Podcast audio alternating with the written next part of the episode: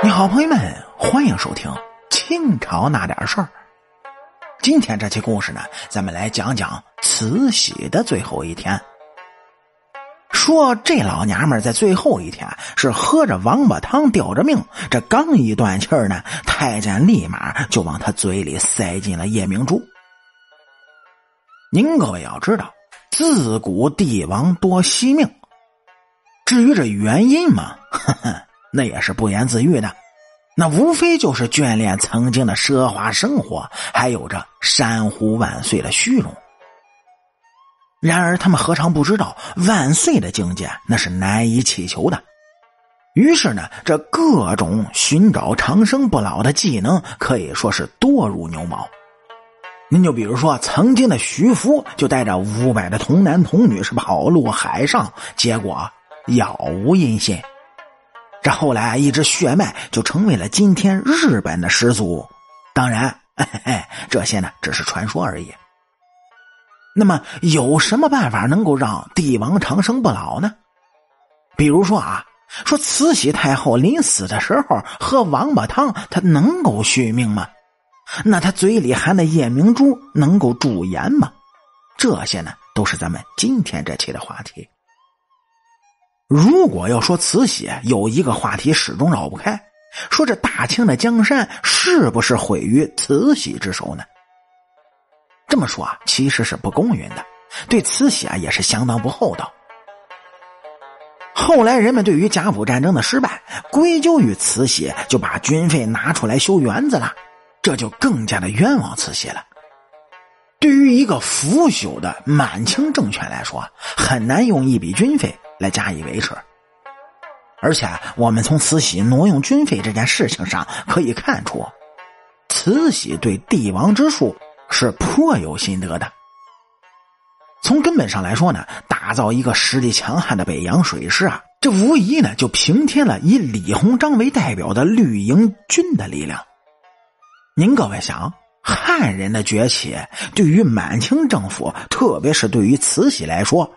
那是非常不容易接受的。可能啊，有人会疑问，说作为满清的实际掌控人，慈禧你总不能吃里扒外吧？哎，这话呢也要辩证来说。这一方面呢，作为八国联军攻占北京，为的那并不是大清的江山，而是夺取财富。因此啊，尽管八国联军火烧圆明园，最后还得要和慈禧打交道，因为指望他才能拿到所谓的赔款。再一个来说呢，一个泱泱大国，联军不可能一直赖着不走啊。沿海的烟台、香港、澳门可以租借，而广袤的内地，它还是需要你清政府来管理的。作为掌管了大清几十年的慈禧，自然是深知此道。换句话来说，外国占领中国，最终还是为了黄金和白银。而要得到这些呢，那就必须有自己的代理人来管理中国。而慈禧的满清政府，在列强看来，嗯，最合适不过了。而这一切的变故，对于慈禧来说呢？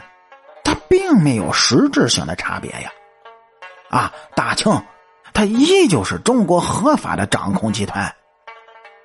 至于给这列强们点好处，给他们缴纳点钱，无非啊还是从老百姓身上榨取，这慈禧几乎没什么损失。不仅如此啊，因为列强的存在呢，反倒给满清学习西方的科学技术，还打开了这么一扇窗。客观上来说，这也为之后的民族资产阶级革命做了社会层面的铺垫。当然啊，我说的这些呢，咱们不是为西方列强瓜分中国而歌功颂德，因为就当时闭关自守的中国来说，总会有人来打破这样的局面。换句话来说呢，中国想要在十八世纪走出示威，需要外力来推动。而这尽管会给中国的社会最底层老百姓带来无尽的灾难，但是这种痛苦它是必须的，也是难以避免的。如果再直白一点来说，哎，你不是八国联军破除满清政府的樊笼，别的国家、别的列强也会来做这个事儿。因为你看，在当时的中国，要想改变不死僵化的统治模式，指望内部革命，显然那是不切实际的。您各位，单单从这光绪帝位幽禁这么件事就可以看出，在这满清的体制下，民主革命从内部那根本就不可能成功。改良主义呢，也不过是延长封建统治的时间而已。说到这儿，您各位说了，哎呀，你这期故事不是讲慈禧的最后一天吗？怎么那么多废话呀？哎，要想给您各位把这件事讲清楚、讲明白，咱们就必须要把当时的社会环境给闹清楚，不然这故事呢，呵呵，也没法往下说。您各位不是想知道他最后一天到底怎么过的吗？哎。点击咱们右上角订阅的小按钮，来下一期听主播慢慢跟您聊。我是您的老朋友三水白头，清朝那点事儿，下期更精彩。